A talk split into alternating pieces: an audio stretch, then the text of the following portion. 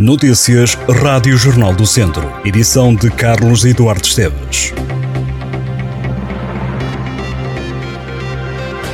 Os quatro jovens acusados de abuso sexual de uma rapariga incapaz de resistência começam a ser julgados esta quinta-feira no Tribunal de Viseu. A vítima que pediu para não se cruzar com os arguídos durante as sessões queixa-se de ter sido abusada sexualmente à vez pelos rapazes que, segundo a acusação, sabiam que a jovem não estava em condições de opor resistência aos atos sexuais. Tudo aconteceu em fevereiro de 2022, durante uma saída à noite, numa discoteca onde estavam os arguídos, a vítima e uma prima da vítima.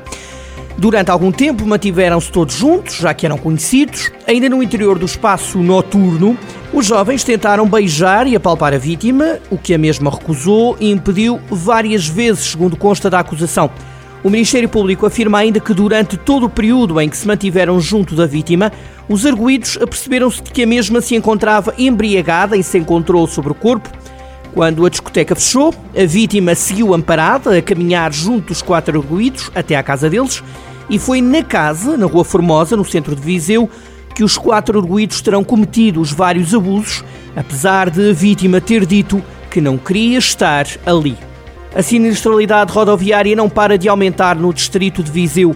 De janeiro a outubro do ano passado, houve 1.092 acidentes ocorridos nas estradas da região, o que corresponde ao aumento de 20,7% face a igual período de 2021. Segundo o relatório de sinistralidade da Autoridade Nacional de Segurança e Rodoviária, 20 pessoas morreram, mais 9 quando comparamos com os dados anteriores. Os acidentes resultaram também em 73 feridos graves, mais 2, e 1.276 feridos ligeiros, mais 165. A subida na sinistralidade em Viseu foi superior em comparação com alguns distritos vizinhos. Números para conhecer ao detalhe em jornalocentro.pt. E em Sinfãs, o PSD pede à Câmara que avalie alternativas à Estrada Nacional 222, que caiu há precisamente um mês por causa do mau tempo que se verificou no norte do distrito. O troço da via em Santiago de Piães não resistiu aos efeitos da chuva intensa. A estrada que dava acesso ao centro de Sinfãs vai ser agora alvo de uma profunda intervenção que deverá custar cerca de um milhão de euros, estando assim encerrada ao trânsito, como anunciado também na altura pela autarquia. Os sociais-democratas falam numa obra urgente e que se quer de rápida resolução. Por isso, a oposição laranja pede ao executivo, liderado pelo socialista Armando Morisco, que avalie a possibilidade de uma solução alternativa, ainda que provisória, possa permitir restabelecer rapidamente a ligação. Em Lamego, os bilhetes de autocarro estão a custar menos este ano. Um bilhete simples custa 90 cêntimos, o passe 15 euros.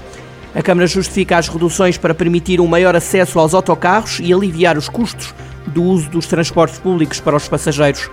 Nos próximos meses, a autarquia de Lamego quer avançar com outras melhorias no serviço de transportes públicos.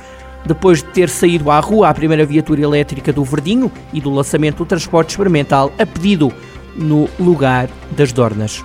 A equipa de júniores do Tondela começa este sábado a lutar pela manutenção na primeira divisão.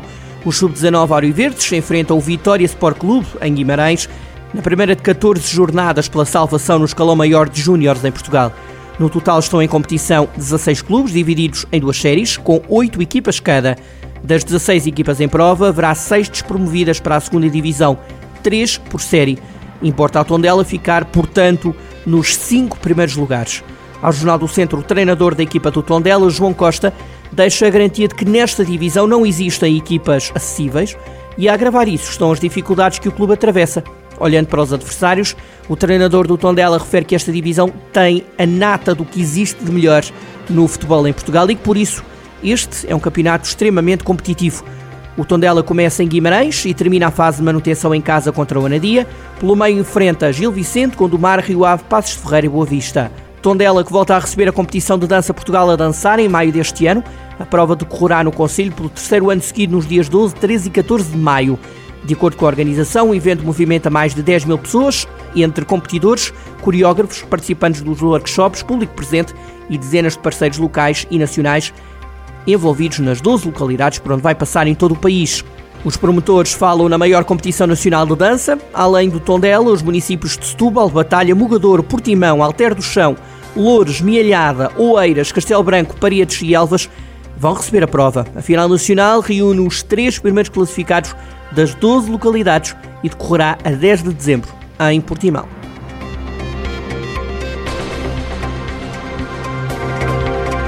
Estas e outras notícias em jornaldocentro.pt.